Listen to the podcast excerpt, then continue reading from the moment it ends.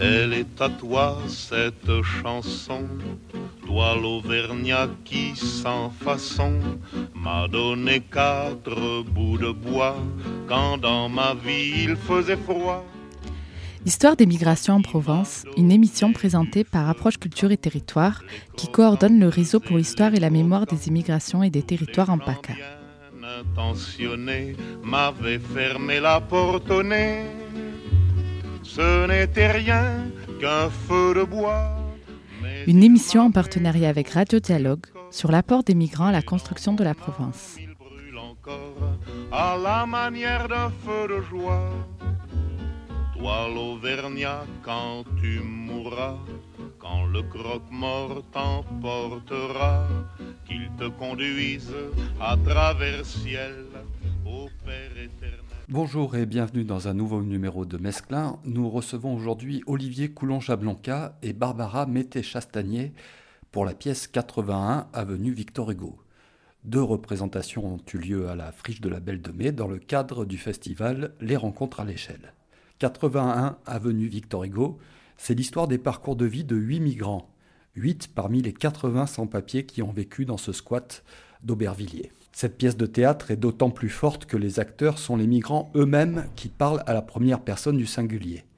Alors on a tout d'abord demandé à Barbara Mété-Chastanier pourquoi avoir choisi ce titre. Le 81 avenue Victor Hugo, c'est un ancien bâtiment de Pôle emploi qui est situé à Aubervilliers, euh, à la frontière avec le quartier import-export euh, chinois. Et donc au départ, c'est une adresse. C'est l'adresse du squat qui est occupée par euh, ces 80 personnes qui vivent depuis le 4 août 2014 euh, et qu'on a rencontré et qui a été le point de départ de l'écriture de l'écriture de la pièce. Après, ce titre, on l'a choisi pour plusieurs raisons. D'abord parce qu'il y avait cet effet de littéralité comme ça d'une adresse qui nomme un point d'ancrage dans la ville. Après, il y a eu plein d'échos et plein de choses sous-jacentes, notamment le fait que Victor Hugo a lui-même vécu une situation d'exil.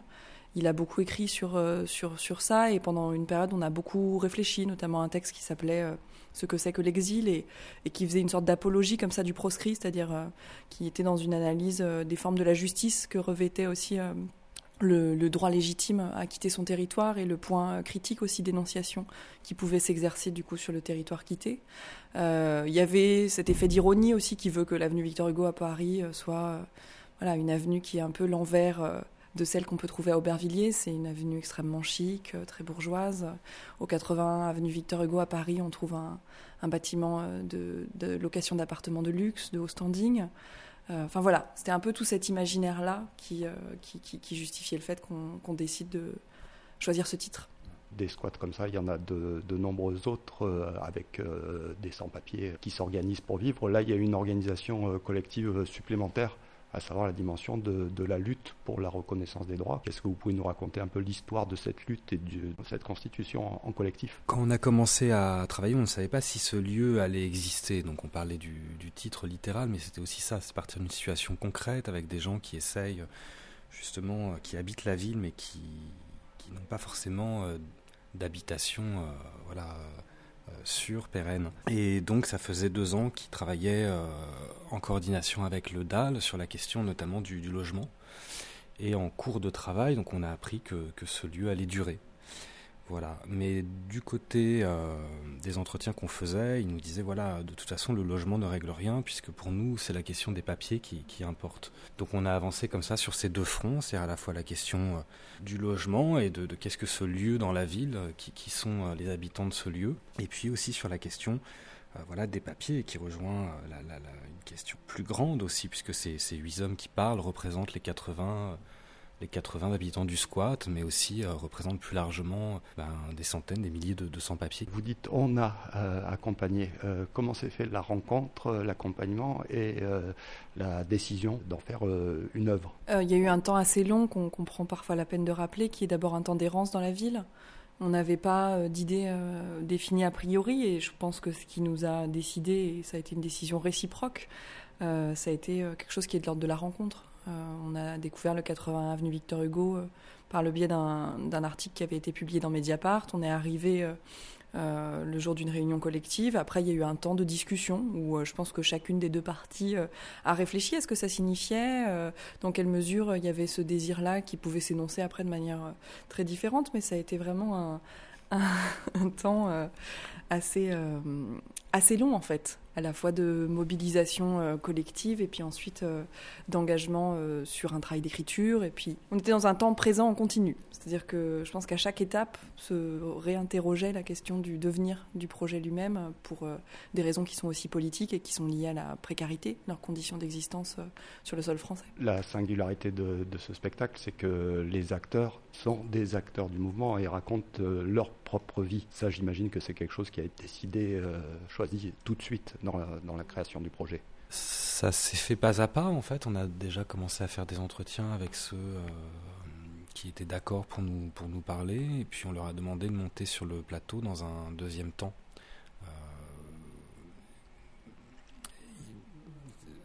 Au départ, on n'envisageait rien de particulier. On ne savait pas ce qu'on allait avoir dans les entretiens. Donc, on imaginait aussi.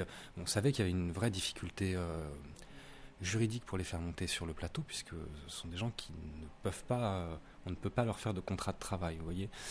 Euh, après les entretiens, on s'est dit ça va être très compliqué d'avoir des acteurs qui prennent en charge cette parole, donc on a commencé à travailler la question, euh, voilà, comment organiser euh, leur venue au plateau, et disons que ça, ça a été le noyau du projet, puisque ça posait un enjeu très très très très fort, évidemment voilà, d'avoir des, ces personnes-là qui viennent euh, dans un théâtre euh, euh, voilà, d'État parler à ce public, rencontrer le public. Est-ce que le fait de faire une pièce de théâtre, de, bah, de jouer effectivement sur, sur une scène nationale, est-ce que ça a fait avancer la, lutte?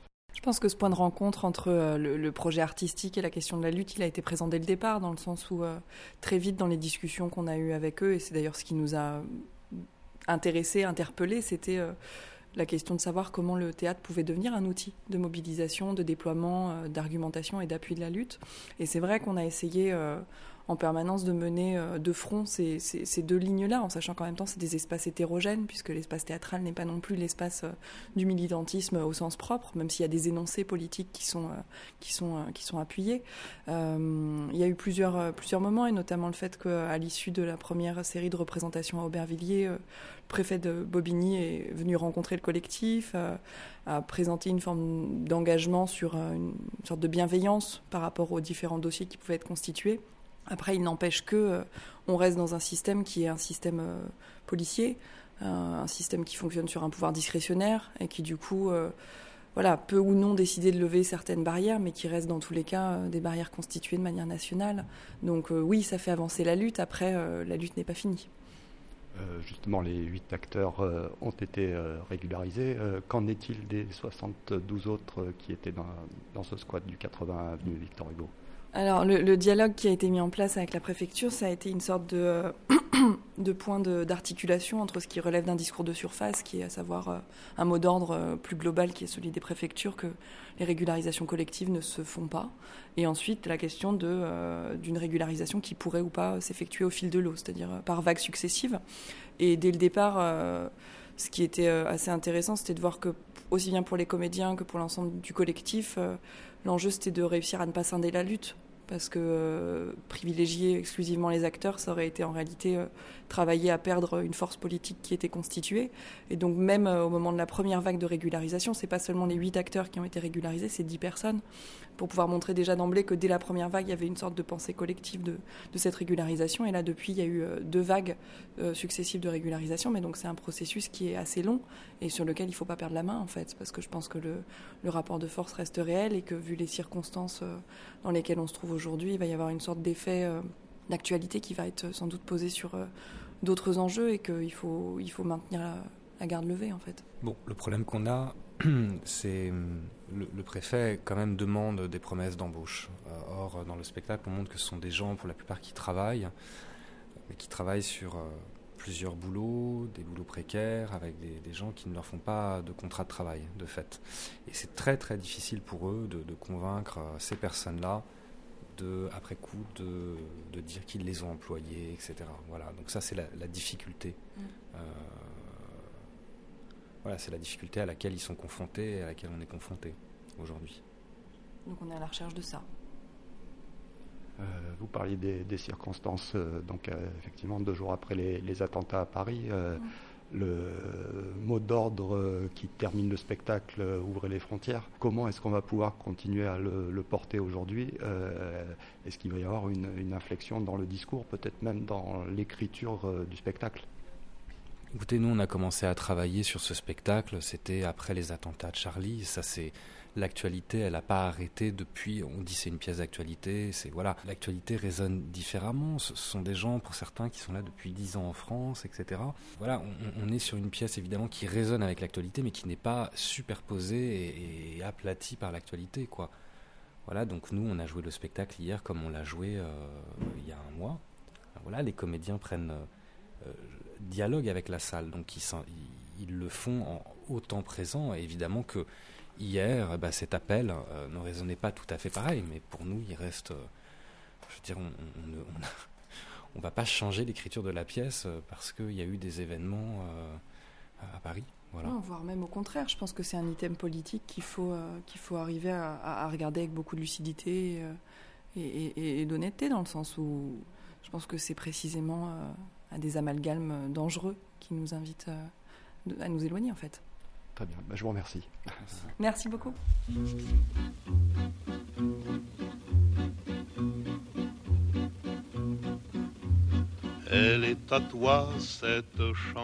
Pour suivre l'actualité autour des questions de l'histoire et la mémoire des immigrations, vous pouvez consulter le site internet www.rhmit